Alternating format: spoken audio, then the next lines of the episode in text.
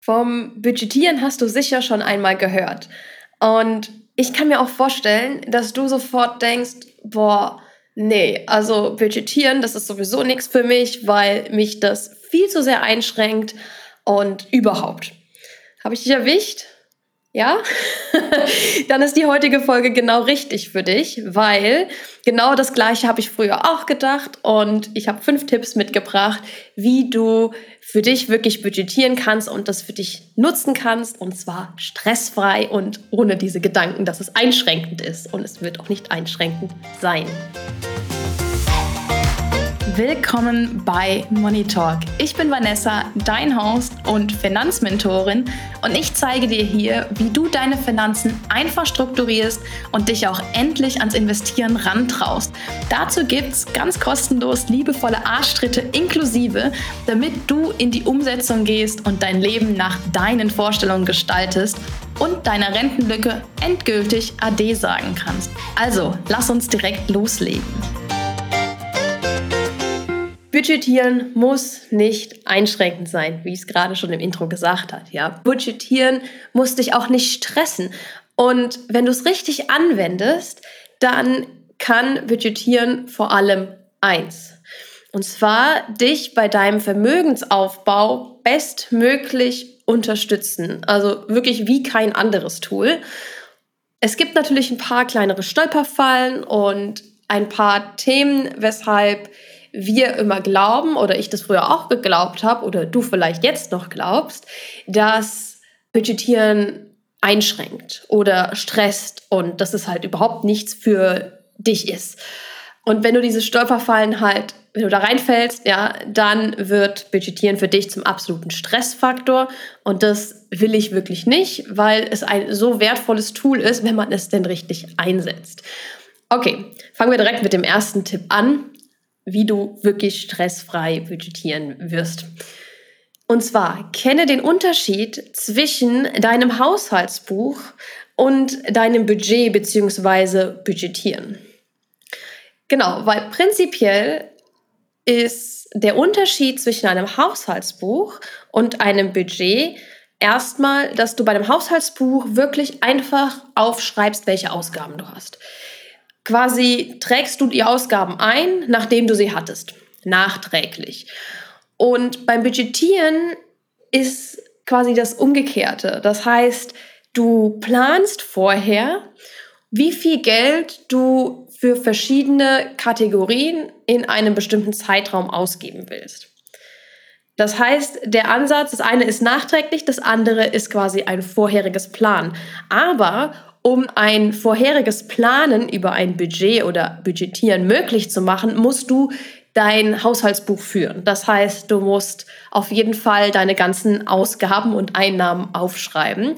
Ansonsten wird das mit dem Budgetieren von vornherein nichts. Okay? Ganz wichtig. Jetzt habe ich von Kategorien gesprochen beim Budgetieren. Und zwar wäre ein Beispiel von einer Kategorie Lebensmitteleinkäufe, ja, täglicher Bedarf in dem Sinne. Das heißt, du trackst deine Ausgaben bei zum Beispiel der Kategorie Lebensmittel. Wir nehmen jetzt die Kategorie als Beispiel für ja, die ganze Folge. Und wenn du einfach nur ein Haushaltsbuch machst, dann trägst du jede Woche das ein oder jedes Mal, wenn du einkaufen warst, was du denn ausgegeben hast. Das kann dann zum Beispiel sein, dass du in der ersten Woche einkaufen gehst vom Monat und du zahlst 50 Euro. In der nächsten Woche gehst du dann zum Beispiel zweimal einkaufen für jeweils 30 Euro und so weiter. Das heißt, du hast dann vielleicht am Ende des Monats 200 Euro ausgegeben für Lebensmittel. Das siehst du dann am Ende des Monats in deinem Haushaltsbuch. Wenn du jetzt budgetieren willst, dann nimmst du zum Beispiel diesen Betrag, der auf deinen wirklichen Zahlen beruht und sagst, okay, also ich möchte mir jetzt ein Budget festlegen für den nächsten Monat, der jetzt dann darauf folgend ist, für meine Lebensmittel zum Beispiel oder für alle Lebensmitteleinkäufe.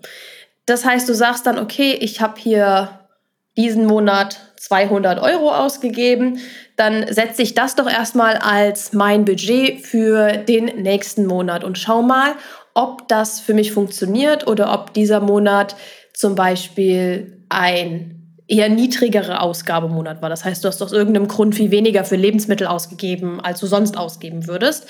Und das merkst du dann über die Zeit. Aber dann hast du eine Zahl im Kopf zu den Lebensmitteleinkäufen, wo du immer quasi mental das abziehen kannst, was du dann jede Woche ausgibst. Aufschreiben solltest du natürlich die einzelnen Ausgaben trotzdem in deinem Haushaltsbuch, weil das brauchst du ja dann wieder, um am Ende nachzuvollziehen, okay, bin ich denn wirklich in meinem Budget geblieben? Und wenn nein, also wenn ich jetzt irgendwie groß drüber rausgeschossen bin, woran liegt das denn? Ja, das kannst du aber nur dann machen, wenn du auch aufschreibst, wo du was ausgegeben hast, weil ansonsten hast du ja keine Ahnung, wofür du dein Geld ausgegeben hast und dann weißt du auch nicht, woran es liegt, dass du dein Budget nicht einhalten konntest. Ob das jetzt wirklich einfach ist, weil der eine Monat, auf dem du dein Budget basierst oder basiert hast, irgendwie besonders wenig an Ausgaben war, aber normalerweise du mehr ausgibst. Ja. Wenn du jetzt Budgetieren quasi zusätzlich zum Tracken von deinen Ausgaben machst, also zum Aufschreiben, dann wirst du nach ein paar Monaten, ja, es dauert leider ein paar Monate, weil du musst ja schauen, okay, ist das Budget passend, wie ich es gerade eben schon gesagt habe, oder ist es vielleicht zu niedrig oder ist es zu hoch? Das merkst du nur, wenn du quasi einen Durchschnitt nimmst über mehrere Monate und dann bekommst du ein sehr, sehr gutes Gefühl dafür in dieser einen Kategorie, wie viel du denn da ausgibst, in dem Lebensbereich zum Beispiel auch. Also du kannst ja auch die Lebensmitteleinkäufe als einen Lebensbereich definieren. Und dadurch kannst du deine, deine gesamten Ausgaben viel besser ausbalancieren und vermeidest aber auch große Ausgabenspitzen dabei. Was meine ich jetzt damit? Das heißt, wenn du bestimmte Monate besonders viel ausgegeben hast und dein Budget stark überschritten hast, ja, dann kann das ein Grund sein, weil du jetzt eine besondere Anschaffung hattest in dem Monat, die du entweder vorher nicht geplant hattest oder die alle paar Monate mal auftritt in deinen Lebensmitteleinkäufen. Kann das sein, zum Beispiel, wenn du alle zwei Monate deinen Vorrat an trockenen Sachen wie Nudeln oder Reis auffüllst, ja. Aber das kannst du dann ja einplanen vorher und dann auch wissen, wenn du das über ein paar Monate beobachtest. Wie viel gibst du denn aus? Was sind die Muster etc. Das heißt, du kannst da sehr viel über dich, dein Ausgabenverhalten und wie funktioniert dein Haushaltsbuch und dein Budget lernen. Äh, also du lernst sehr viel über dich selber. Quintessenz. Deshalb musst du unterscheiden zwischen Haushaltsbuch und Budgetieren. Du brauchst beides, aber es hat unterschiedliche Funktionen. Gut, dann kommen wir zum zweiten Tipp. Nutze die positiven Effekte, die durch gute Budgets kommen, wirklich gezielt. Wie kannst du das jetzt schaffen? Indem du, bevor du das allererste Budget setzt, dir die Frage stellst, was möchtest du mit diesem Budget oder mit deinem Gesamtbudget erreichen? Das Gesamtbudget ist ja eigentlich auch immer alles, was du an Einnahmen hast, ist prinzipiell erstmal dein Gesamtbudget, aber das ist ein bisschen unübersichtlich und deshalb sollte man es in kleinere Kategorien einteilen. Aber die wichtige Frage ist quasi bei jeder einzelnen Kategorie, warum möchte ich ein Budget in dieser Kategorie setzen? Was möchte ich damit erreichen? Das ist wirklich die zentrale und wichtigste Frage, die du dir stellen sollst. Ansonsten, und wenn du dir einfach nur ein Budget aufsetzt, weil ah, die Vanessa hat mir jetzt gesagt, ich soll Budgets nutzen, weil das hilft mir, um meine Ausgaben besser zu verstehen und das besser zu strukturieren, aber das ist der falsche Ansatz. Du musst es wirklich aus dir heraus machen, also wirklich verstehen, warum möchte ich das? Was nützt es mir? Weil sonst ist jedes Budget nutzlos, weil du hast dann kein Ziel und ohne Ziel gibt es keinen guten Plan. Und es einfach nur zu machen, weil irgendwer dir gesagt hat, du sollst es machen, wird dir nicht helfen und ist auch nicht nachhaltig. Das heißt, du wirst nicht langfristig ein Budget führen, oder langfristig budgetieren.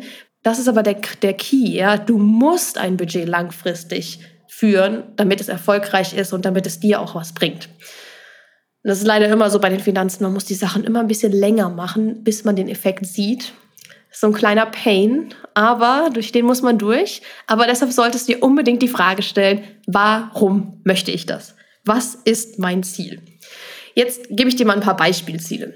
Du kannst zum Beispiel wollen, dass du immer einen groben, aber doch irgendwie ausreichend genauen Überblick über dein Geld hast, ohne dass du dich erst stundenlang durch dein Haushaltsbuch wühlen musst, um zu verstehen, okay, so viel Ausgaben habe ich jetzt hier und dort und warum ist das heute so viel und warum war es letzte Woche so wenig und diesen Monat insgesamt mehr als letzten. Genau das wirst du mit einem Budget erreichen, weil du nämlich sofort, wenn du sinnvolle Kategorien gesetzt hast, deine Ausgaben geistig besser strukturierst, weil das Gehirn kann sich nicht jede einzelne Ausgabe merken. Überleg dir mal, wie viele von den Ausgaben der letzten Woche, die unter fünf oder unter zehn Euro waren, wie gut kannst du dich daran erinnern? Wie genau kannst du dich daran erinnern? Wenn du das aber mental zu einem Budget zusammenfasst, lässt sich diese eine Zahl die du dann immer wieder aktualisierst quasi. Jedes Mal, wenn du was kaufst, geht das dann hoch. Das heißt quasi, du hast jetzt die eine Woche 25 Euro ausgegeben und die nächste 30 Euro für Lebensmittel, ja. Dann weißt du, okay, ich habe jetzt diesen Monat schon 55 Euro ausgegeben für Lebensmittel. Dann musst du dir nur diese eine Zahl, die 55, merken und nicht die anderen davor. Weil du hast sie ja zum einen aufgeschrieben und zum anderen ist das ja alles eine Kategorie. Und damit unterstützt du dein Gehirn wirklich effektiv, weil das Gehirn macht, zack, Schublade auf, Betrag zu den Lebensmitteln rein, Kategorie Lebensmittel, ja, Betrag, was ich ausgegeben habe, rein, neuer Betrag, den merke ich mir, Schublade zu, fertig. Das nennt man auch Ankereffekt, weil gute Budgets sorgen für diesen Ankereffekt. Also ein Ankereffekt ist, wenn man eine Zahl oder auch eine Emotion mit etwas Bestimmten verbindet. Und wenn du jetzt schaffst, okay, ich habe meine Kategorie Lebensmittel und ich summiere immer alles auf, automatisch, was ich ausgegeben habe, dann hast du immer diesen Anker der aktuellsten Zahl und zwar nur die Zahl von dem gesamten Budget und nicht von jedem Einkauf selber. Und dadurch unterstützt du wirklich dein Gehirn, weil du anstatt 50 verschiedene Beträge, die du dann erstmal nochmal mental irgendwann zusammensummierst, die du dann auch schon wieder zur Hälfte vergessen hast, ich verspreche es dir, ja, ich habe auch immer gedacht, doch, ich kann das ja alles im Kopf rechnen und ich behalte das im Kopf. Nein, tust du nicht, habe ich auch nicht, ist voll der Quatsch. Man überschätzt sich da, man vergisst sehr, sehr viel, das Gehirn sortiert alles aus, was unwichtig ist. Und zwar sehr, sehr schnell. Und dadurch hast du dann quasi für deine Kategorien jeweils einen Betrag im Kopf, einen ja, und nicht 15 pro Kategorie. Und damit erleichterst du es deinem Gehirn unglaublich, ja, es ist energiesparend und es ist zeitsparend. Auch nicht nur für dein Gehirn, sondern auch so, weil du da nicht da sitzt, äh, Moment, wie viel war da jetzt? Ach, da hat doch noch was gefehlt. Ja, genau diese Gedanken vermeidest du damit, indem du einfach wirklich diesen Betrag ankerst. Dadurch mit dem Budget, weil du dir halt nur eine Handvoll Zahlen merken musst und nicht 50.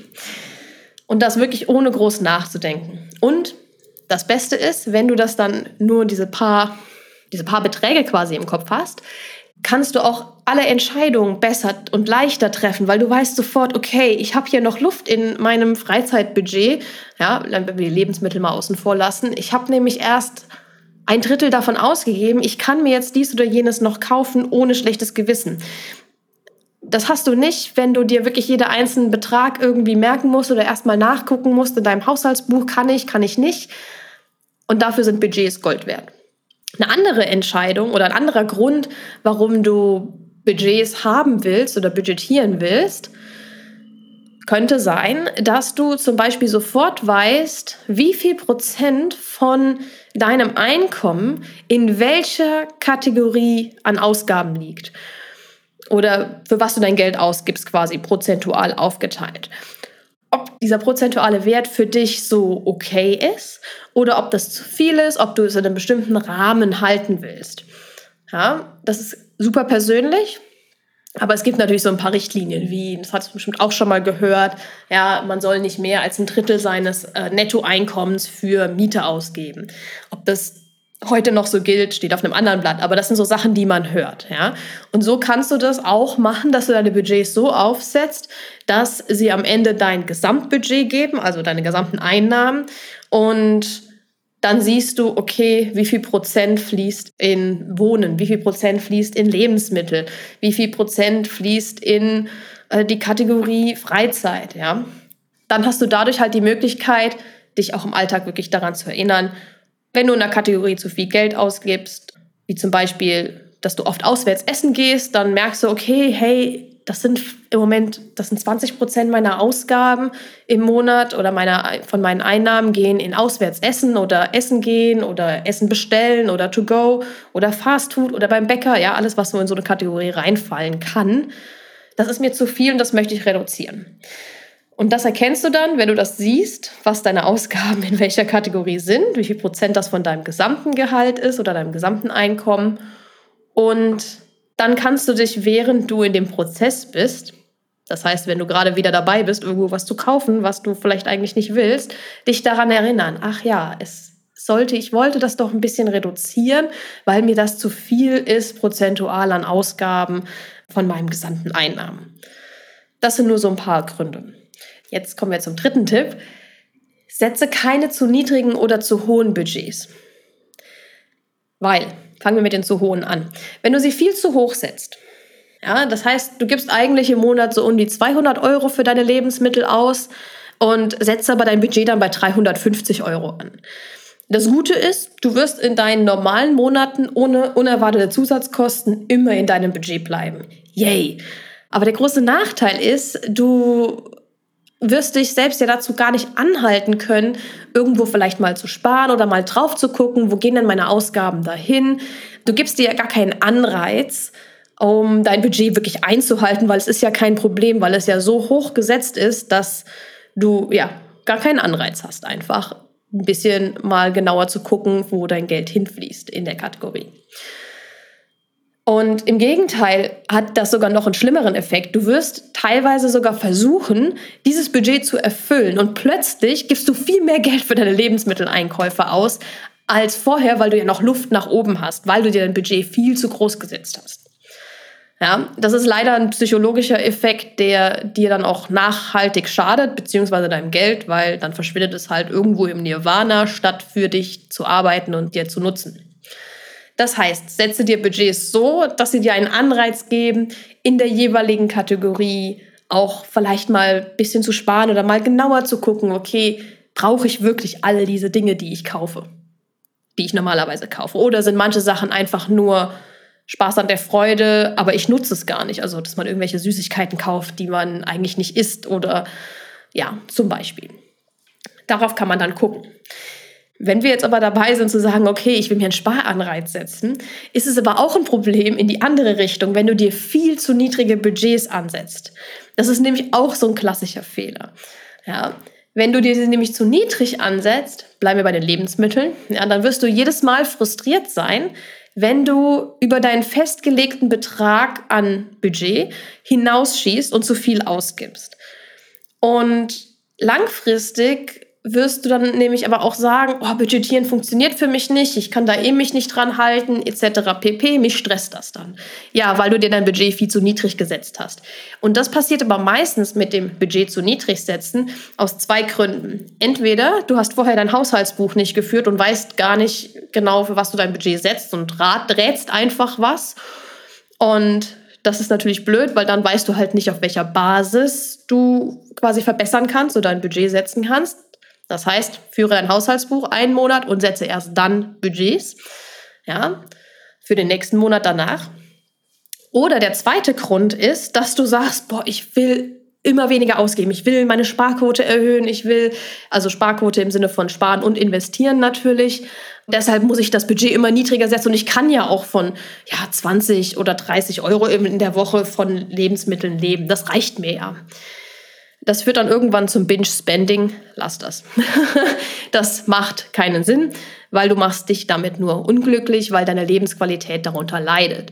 Und man sollte immer dazu äh, tendieren oder versuchen, dass man zwar nicht das Allerbilligste kauft, sondern das, was einen angemessenen Preis hat für die Qualität, die du bekommst. Im besten Fall sollte das Preis-Leistungs-Verhältnis immer gut sein, auch wenn dann das vielleicht eventuell mal hier oder dort ein bisschen mehr kostet. Ja, und dann lieber die paar Euro mehr ausgeben für was, was qualitativ besser ist und dadurch auch länger hält oder ja, längere Lebenszeit einfach hat, anstatt darauf zu achten, dass du dein Budget irgendwie einhältst. Ja, also gerade so bei Küchengeräten zum Beispiel oder elektronischen Geräten ist es doch schon besser, wenn man einfach die paar Euro mehr in die Hand nimmt und dann hat man aber viel, viel länger was davon, als wenn man dann innerhalb von kürzester Zeit wieder was Neues kaufen muss, weil das halt billiger Scheiß ist und schon kaputt. Ja, kennen wir, glaube ich, alle. Genau. Budgetieren ist zum Beispiel aber auch ein Riesenteil, also nicht ein Riesenteil, aber es ist ein Teil von Rock Your Money und auch wie du deine, deine Budgets setzt. Rock Your Money ist ja mein Signaturprogramm, also mein Online-Kurs für dich. Und eigentlich ist es nicht nur ein Online-Kurs, es ist ein richtiges Gruppenprogramm, weil es gibt Live-Workshops, in denen wir auf einzelne Module nochmal genauer eingehen und dann die Themen, damit du es auch wirklich umsetzt. Du hast Videotutorials, du hast ähm, ganz viele Anleitungen oder Workbooks, du bekommst Zusammenfassungen, du erfährst quasi von A bis Z, was du brauchst, um von deinen Finanzen wirklich das Beste rauszuholen, dass du effektiv und wie nebenbei sparst und vor allem auch investierst und dadurch dir ein langfristiges Vermögen aufbaust und auch ein Vermögen, das dir zum einen die Altersvorsorge sichert, dass du gar nicht in die Situation kommst, eine Rentenlücke zu haben oder in, die Altersar in der Altersarmut zu landen. Und aber auch, dass du einfach Vermögen aufbaust, das dir einen gewissen Grad von Unabhängigkeit gibt, ja, eine finanzielle Unabhängigkeit, dass du einfach so unabhängig von allem anderen bist, wie es nur geht. Und all das gibt's in Rock Your Money und das bauen wir damit auf. Budgetieren ist ein Teil davon, Status Quo und Haushaltsbuch ist auch ein Teil davon, wie du das alles führst mit möglichst wenig Aufwand, weil ich bin auch faul, ja, bin ich ganz ehrlich. Deshalb sind die Tools, die ich erstellt habe, so eingerichtet, dass man mit möglichst wenig Aufwand das beste Ergebnis halt kriegt und dass es sich halt super in deinen Alltag auch integrieren lässt, weil ich will nicht, dass du jetzt noch viel mehr ja, Themen dazu kriegst.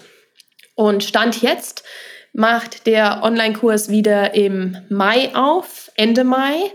Ich hatte vorher in vorherigen Folgen mal gesagt, dass es im April oder Anfang Mai ist, aber bin da nochmal in mich gegangen und ich werd, es wird einige Updates geben.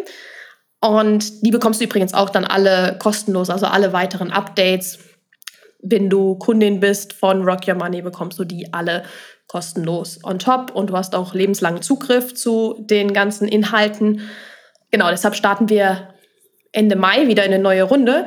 Wenn du das nicht verpassen willst und dir auch noch einen Boni sichern willst, den es nur für die Warteliste bekommt und einen Early Bird Price dazu, dann trag dich unbedingt auf die Warteliste ein. Der Link ist in der Podcast-Beschreibung. Aber schreib mir auch super gerne eine Nachricht auf Instagram an vanessa.moneymentorin oder auch eine E-Mail an support at vanessabause in einem Wort.de. Aber auch das findest du alles in der Podcast-Beschreibung. Wenn du noch irgendwelche Fragen hast oder nicht sicher bist, ob das für dich ist, da können wir gerne drüber sprechen. Und genau, machen wir mit dem vierten Tipp weiter. Du solltest nicht emotional werden beim Budgetieren und auch wenn du mal dein Budget nicht einhältst. Das ist menschlich und das ist fast normal, ich weiß, aber man sollte es versuchen, nicht zu emotional zu werden. Du bist über dein Ziel rausgeschossen, heißt, du hast zu viel ausgegeben und du putzt dich deshalb runter oder dein ganzer Tag oder der Rest vom Monat ist versaut, weil du zu viel ausgegeben hast. Und du bist vielleicht auch nur dann zufrieden, wenn du dich wirklich hundertprozentig ans Budget gehalten hast. Willkommen im negativen Teufelskreis. Doppelt gemoppelt hält besser, ne? Negativer Teufelskreis. Weil du torpedierst dich und deinen Erfolg und den Sinn vom Budgetieren damit absolut selbst.